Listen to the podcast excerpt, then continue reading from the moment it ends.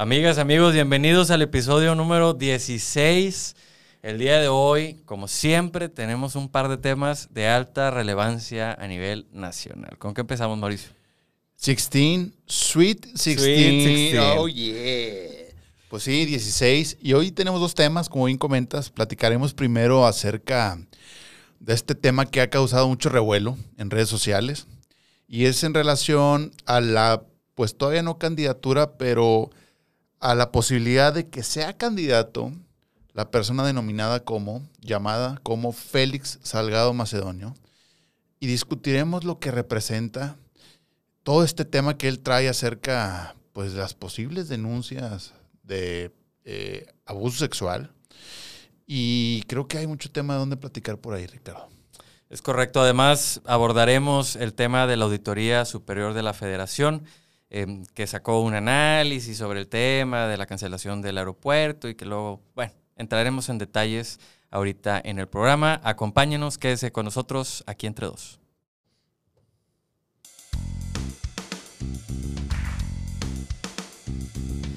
Aquí entre dos tiene el objetivo de entender la política de forma clara, directa y sin tanta vuelta. Hablamos de las cosas importantes y las no menos importantes. Aquí desmenuzamos qué pasa en la política, por qué sí, por qué no, todo para entender mejor lo que sucede en México. Que quede claro que todos los comentarios aquí vertidos son a título personal. Por lo que ya en confianza les pedimos que nos dejen aquí, Aquí entre entre dos.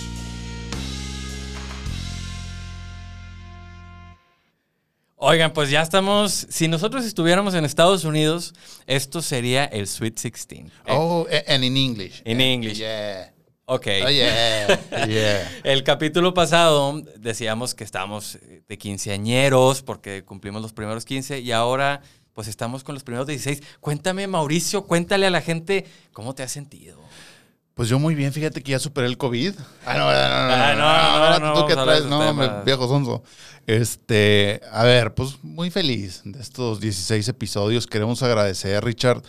A todos los este, patrocinadores. Ah, yo hablo en inglés, Richard, porque, pues, Sweet Sí, 16, Sweet 16, claro, claro. 16. Entonces, este, agradecer a todos los patrocinadores, el patrocinador de las RIPS, el señor Garnica, el patrocinador de todo el equipo que fielmente nos sigue cada semana, como lo es el señor Hugo, con Streambox Media. Streambox Media. Síganlo.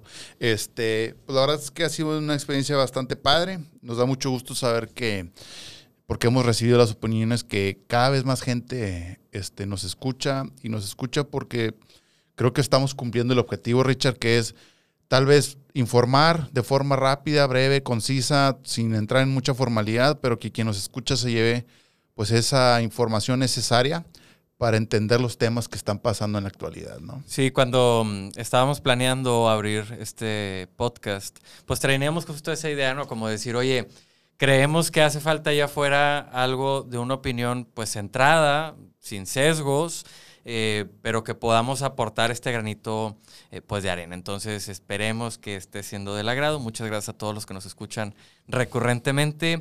Y pues y les pasamos, y les pasamos los números de nuestras tarjetas de crédito por si quieren apoyarnos, pues bueno. pues, porque de esto no vivimos, ¿verdad? O sea, ¿Verdad, mi brother? Igual tengo que comer, cabrón. y ya estoy harto de las maruchas. Sí, no, quieres, no quieres que te caiga Santiago Nieto. Ah, no, no, no, no, no, entonces no, entonces en efectivo y en sobrecito. ¿ah?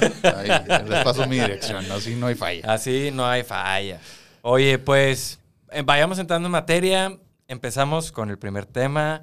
Félix Salgado Macedonio ha sido muy eh, mediático en las últimas semanas por desafortunadamente eh, acusaciones de abuso sexual.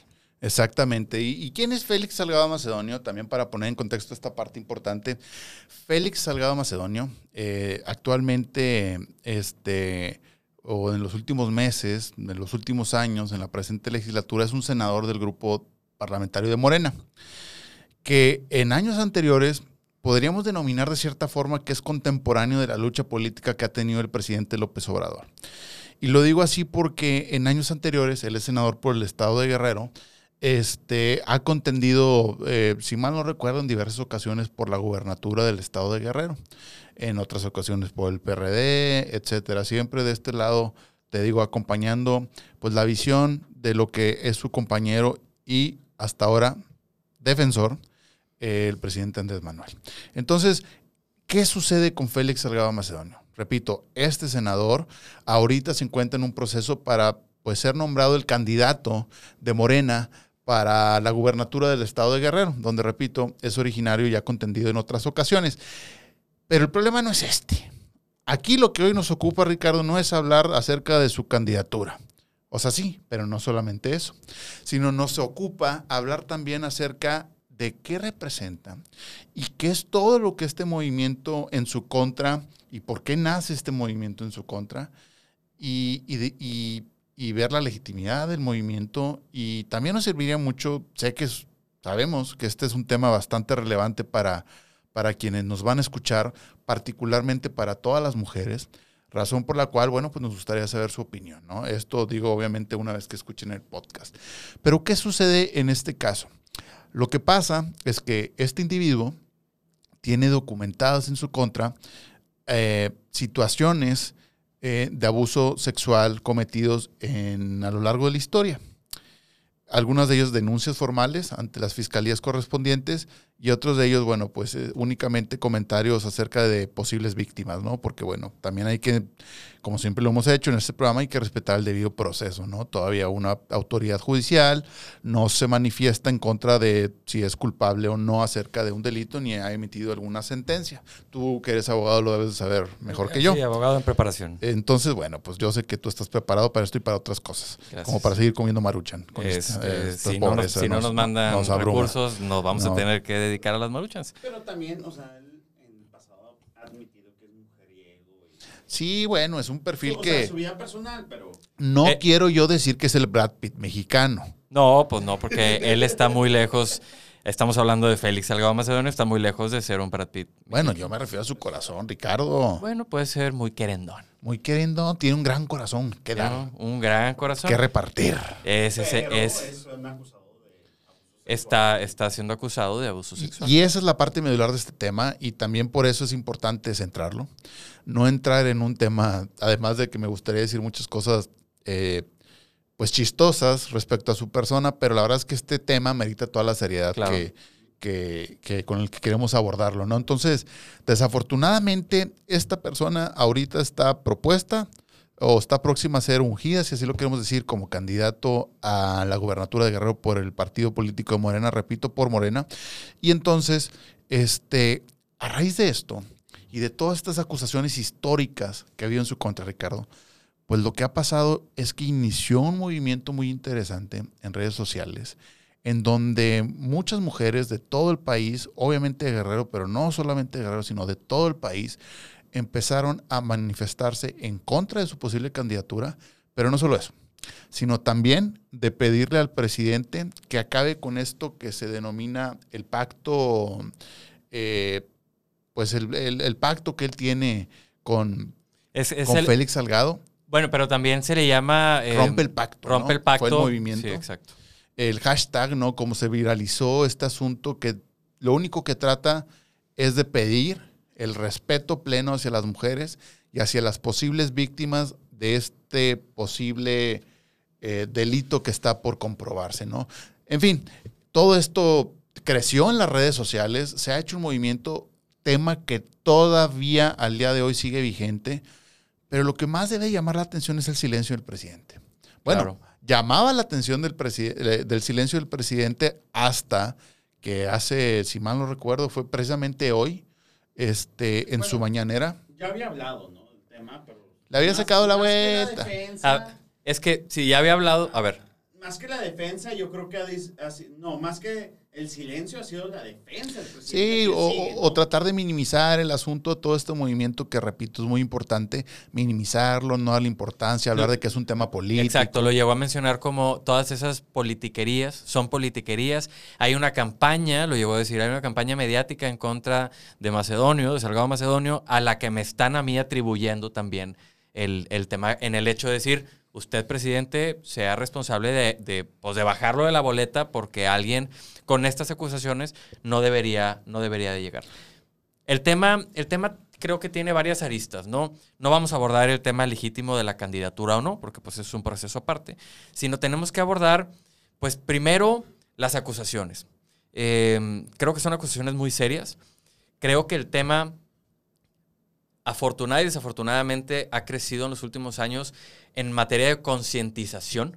Y lo digo afortunadamente y desafortunadamente. Afortunadamente somos más conscientes del tema y, y- y deberíamos de tratarlo muchísimo más en las mesas familiares y de debate y de conversación, porque durante mucho tiempo ha sido pues un tabú o algo que se dejaba ahí y que no se abordaba. Bueno, hoy afortunadamente ya se debate y ya se actúa y ya se levanta la voz.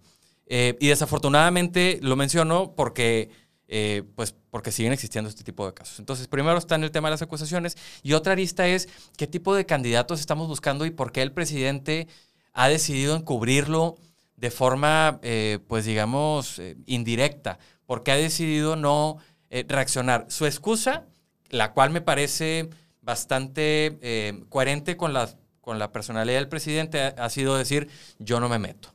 Nada más que el presidente para unas cosas se mete con Morena y para, para otras cosas no se mete con Morena. Para lo que le conviene, ¿no? para, para lo que le conviene. Entonces, como que hay una línea muy delgada que él es el único que entiende cuándo sí se puede meter a las cosas de Morena y cuándo no se puede meter a las cosas de Morena. Totalmente de acuerdo. Ah, Pero aquí el asunto medular, como tú bien comentas, es, a ver, existen acusaciones hacia una persona en el ámbito público, senador de la República, casi candidato a la gubernatura del estado de Guerrero, en donde ciertamente hay que hablarlo, vamos a hablar únicamente del aspecto primero jurídico, pues no hay nada todavía firme respecto a, estas acusaciones, si eso no, si eso no culpable.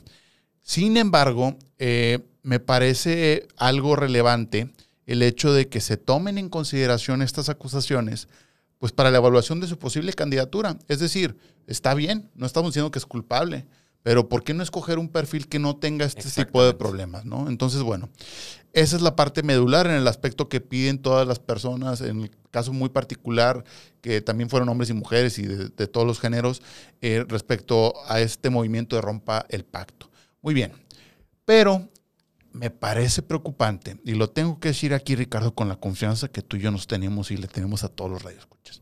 Me parece preocupante las declaraciones del presidente, porque así como estuvo pateando todos estos días el asunto de lo que minimizar, hablar de politiquería respecto a estas acusaciones contra, contra Félix Salgado, lo dijo de la siguiente manera en la mañanera, queriendo minimizar, y a mi parecer, de una forma muy errónea, este asunto. Y voy a citar textualmente las palabras del presidente. El presidente dijo, ahora con la simulación sobre el feminismo, empiezo a escuchar rompa el pacto, rompa el pacto.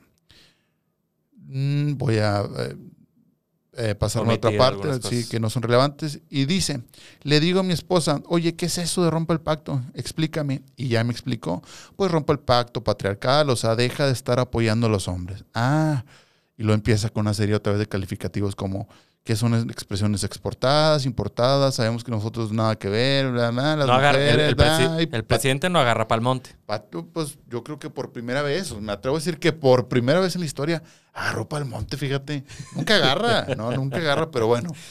Y, y lo que me parece relevante de todo esto que acabo de, de leer es el hecho de denominar algo tan atroz de, de- de comprobarse o algo tan importante para la vida de tantas personas, de tantas víctimas, de tantas mujeres en particular, denominarlo como un hecho de simulación feminista.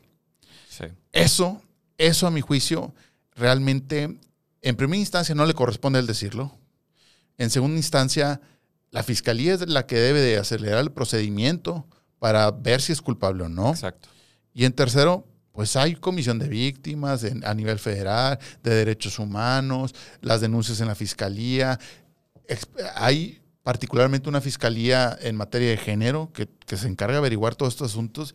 Entonces, demeritar con una simple declaración pública lo que, lo que es algo, repito, tan importante para tantas personas me parece algo lamentable y que a la postre, desafortunadamente para él, afortunadamente para todo el resto de las víctimas y todos sus adversarios, le va a costar políticamente. Definitivo. Y la verdad es que es muy lamentable esta manera de minimizar, de ridiculizar el movimiento, de decir, rompa el pacto, pues si lo único que yo he entendido de pacto, pues es el, el pacto por México, que no servía para nada. A ver, creo que no está ni entendiendo la dimensión de la gravedad del problema que está enfrentando el país a nivel nacional.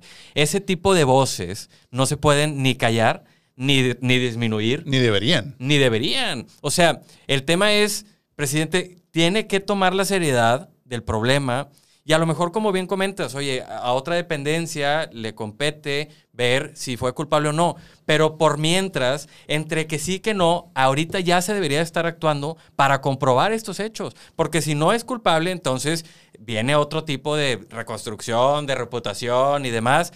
Lamentablemente, pues todas las, todos los eh, indicios pues indican a que sí es culpable. Nosotros no somos la autoridad para saberlo o no. Exacto. Ellos tendrán que eh, Determinarlo, sí. Pero el presidente no puede, definitivamente no puede disminuir y ridiculizar un movimiento tan importante y menos, no solo, no solo en la importancia del tema, sino también un poquito de criterio.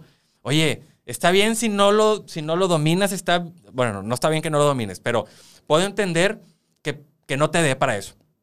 Pero para el tema político, te va a restar, güey. O sea, no entiendo por qué ni siquiera para el tema político puedes decir, oye, pues aunque no le entienda, pues tengo que salir con esta bandera porque si no me va a perjudicar. Entonces, no entiende ni la gravedad del problema, ni la gravedad del problema que se va a meter en tema político por, por simplemente no hablar con la verdad y decir, ¿saben qué? Este es un tema gravísimo que tenemos que atender y le pido a las autoridades correspondientes que dictaminen si es verdad o no. Y, y me parece a mí lamentable, debo decirlo, eh, eh, cómo, cómo es que, no quiero yo decir que sea una coincidencia, Ricardo, tú sabes que yo nunca me refiero a ese Ay, ¿a tipo qué de quieres? Ya vas a cosas, empezar yo nunca digo esas con cosas. yo no-. Perdón, perdón, pues, que, que, pues, la vida coincide en muchas cosas. Y qué curioso, quienes han leído los periódicos o lo leerán en los próximos días, porque sin duda será un tema que dará mucho de qué hablar, es que, pues qué curioso que justo, pues ayer, eh, el presidente, no, no, perdón, no fue el presidente, como ando yo diciendo, no, no, no, la fiscalía, Ricardo, Ah, ya. que es autónoma. So- es autónoma. Es autónoma, no ¿eh? tiene nada que ver con el presidente, nada, nada, Nada. ni la manda, ni No, tantito. no, no. Como la fiscalía, pues sí, va muy enfrente para solicitar el juicio de desafuero, es decir, darle el fuero político al gobernador de Tamaulipas para que pueda ser juzgado por la posibilidad de tener algunos ahí asuntos este, relativos al tema de seguridad y del crimen. Para eso sí hay prisa, ¿verdad? Para eso sí, sí, sí. ¿Y por qué no hay prisa para este tema, Ricardo? No es una coincidencia. Pues no sé. No sé, no vaya a ser casualidad que Salgado Macedonio es partidario, amigo, entrañable no, del no, presidente. no, no creo que tenga No, algo que ver, yo- ¿verdad? Yo, creería que el presidente actúa independientemente de sus amistades y filias políticas, actúa conforme a la ley. Me causaría mucho ruido que, que fuera politiquería el tema y entonces persiga o pida prisa para encontrar culpables a unos o a otros y a los otros que son un poquito más cercanos, pues decir, eh, no me estén metiendo a mí en esas cosas, eso que, que- se encargue pues Moreno. Y, y, pues bueno, digo, me gustaría poner sobre la mesa también, Ricardo, que hablando de independencia, de organismos autónomos, del poder que tienen las instituciones en nuestro país, que pues cada vez son menos, porque cada vez desaparecen más instituciones o, o bueno, pues las van trasladando a algo que realmente no es funcional. Me gustaría tratar del tema que dimos en el intro y conectarlo de esta forma con el hecho de que, curiosamente, mi Richard, curiosamente, Este país, no más bien, este podcast está lleno de de casualidades. muchas casualidades, que hay luna llena, tiene algo que ver, ¿eh? Tiene algo que ver, porque si sabías que aquí va un dato curioso para todos nuestros radioescuchas. All right.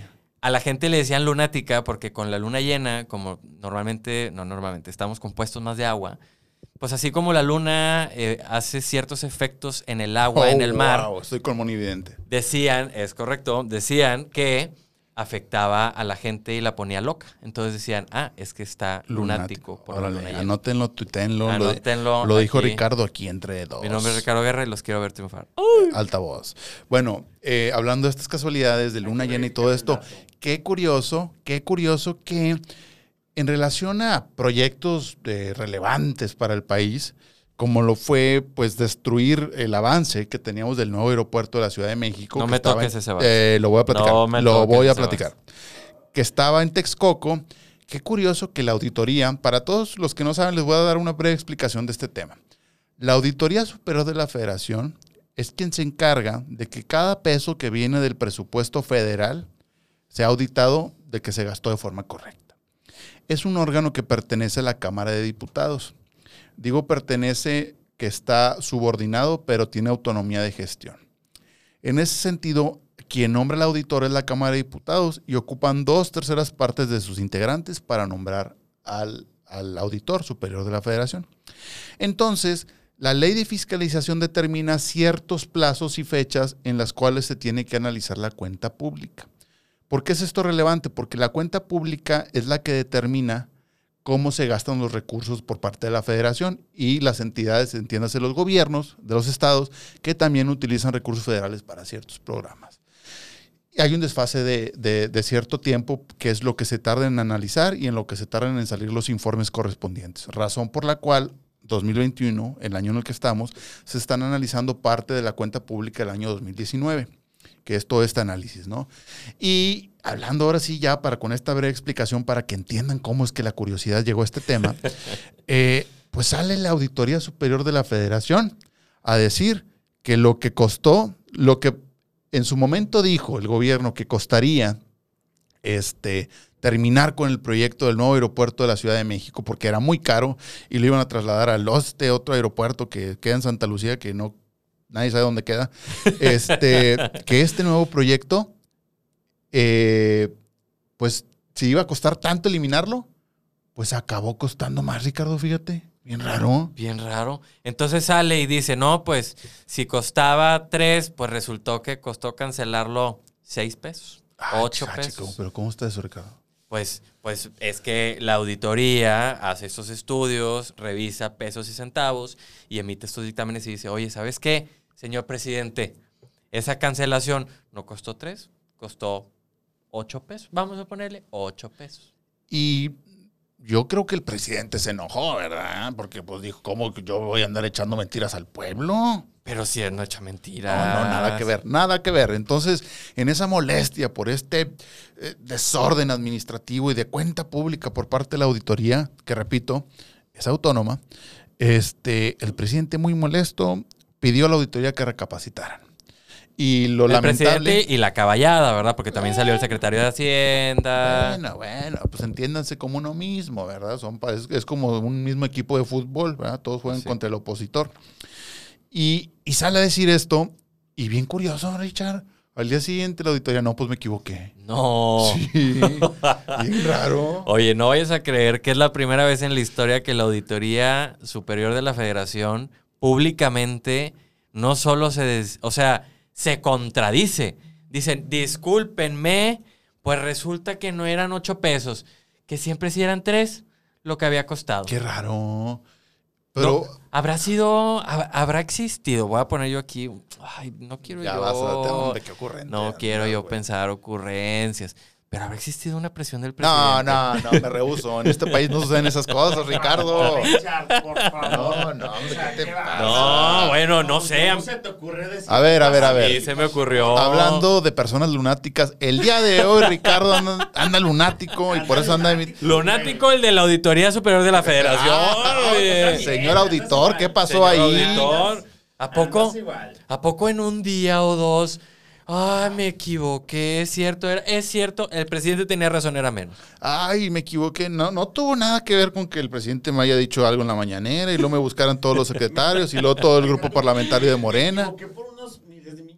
Sí, Unos miles de Ay, millones. no, hombre, que, que- error de dedo, error de dedo. No, no. Señor auditor, señor auditor, no se equivoque, no se equivoque. Nosotros tenemos la plena confianza en las cuentas del señor presidente. Pues sí. ¿Sabe qué? No, no, no, más bien, el llamado, señor auditor, no se deje doblegar. Exactamente. Esa es la realidad, no se deje Oigan, doblegar por y- el Poder Ejecutivo. Y quiero comentar a todos los que nos están escuchando, van a decir, oye, este par, hoy andan muy... pues, Desayunaron gallo. Sí, oye, andan contra el sistema, cabrón. No, no, no, pero la verdad es que ya hablando en serio, creo que estamos siendo objetivos en este tema, porque ambos casos, eh, ambos temas que hemos tocado el día de hoy, tanto el de Félix Salgado como el de la Auditoría Superior de la Federación, son cosas realmente eh, inauditas. No me refiero porque sucedan en este país, han sucedido y seguirán sucediendo, ¿verdad? Finalmente son temas que suceden. Lo verdaderamente inaudito, a mi parecer, es el hecho de que encuentren eco a- en la voz a favor del presidente de hacer este tipo de cosas. Y eso, amigos que nos escuchan, es totalmente objetivo y es algo que nos debería de preocupar porque es algo que realmente no está bien que suceda en nuestro país. No está bien que tengamos ese tipo de perfiles participando en la política, como hay muchos otros que tampoco deberían de estar, pero particularmente ahorita estamos hablando de este tema, ni tampoco está bien que las instituciones públicas se dobleguen de esa manera ante un poder presidencial tan grande. Y te voy a decir algo, no es el caso ahorita de la auditoría. Ha sucedido con el INE. La Suprema Corte de la Nación ha, ha sufrido los, eh, las caballadas en su contra. Este, otros organismos constitu- constitucionalmente autónomos, el tema Exactamente, los de, autónomos. de- de, este, la Comisión La de Energía, la COFESE. COFESE, Energía, Competencia. Realmente todos han sufrido temas. ¿Por qué?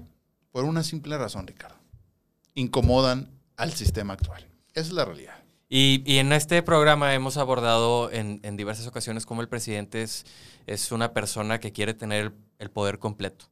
Y claramente al presidente le incomodan los poderes autónomos porque son poderes pues que le pueden contar las, las deudas o que le pueden contar los detalles, que le pueden decir en qué se equivocó y este presidente no admite ese tipo de cosas. Por ende, empieza a tomar estas acciones como lo de los fideicomisos, como la intención de desaparecer a los órganos autónomos y empiezan a salir este tipo de cosas que lo único que está pasando peligrosamente es la concentración del poder. Como favorecer a la Comisión Federal de Electricidad en lugar de otro tipo de energía. Oye, al INE, al INE ya no le ha puesto, ya no le ha puesto gorro últimamente. espérate, espérate. Pero- no cantes victoria. No, no, no, pero pues es que esto sale de que en su momento, pues también el INE le, le ayudó con algunos temas al presidente. No, yo no te quiero decir que tenga algo que ver, Ricardo, porque seguramente, como yo siempre digo, cosas que no tienen nada que ¿no? ver. Tú- muchas ocurrencias. Yo te quiero decir que tal vez, pues, no sé si tenga algo que ver el hecho de que, por ejemplo, en el caso particular del INE, el presidente ya no le ponga, pues, peros, porque, pues, no te quiero decir que fue porque nombraron a cuatro consejeros recientemente afines a alguien, ¿verdad? No vaya a sé, ser. no, creo que no. por no, eso no tiene entonces. que ver. No, no, no. No. No, entonces por eso ya no es tema de que tienen mucho dinero. No, no, ya no. Este. No, no, no, ya, Ricardo. No, pues. Mira, en fin, creo que podemos concluir este programa que fue más informativo, fue un programa más serio, pero creemos que son temas que ahorita, por la coyuntura electoral y por todo lo que hemos estado viviendo, vale la pena que los conozcan. Y por eso, en lo personal, a mí me gustaría dejar como, pues, esta reflexión, mi Richard. Échale. La gente, la gente cuando va a votar, vota y se mete a la casilla, agarra su, su boleta electoral y elige quién es el mejor candidato a su parecer, lo cual es legítimo y es correcto y es un derecho. Sin embargo, quiero dejar la reflexión de que evaluemos muy a profundidad particularmente a los legisladores que nos van a representar. ¿Por qué? Porque los diputados, particularmente los diputados federales, que en esta ocasión va a haber una elección, los diputados elecciones, eh, federales, perdón, son quienes al día de hoy, Richard, pueden ser el único, único contrapeso contra el gobierno. Y no quiero decir contrapeso, es un poder diferente y por Claro. supuesto que naturalmente es un contrapeso.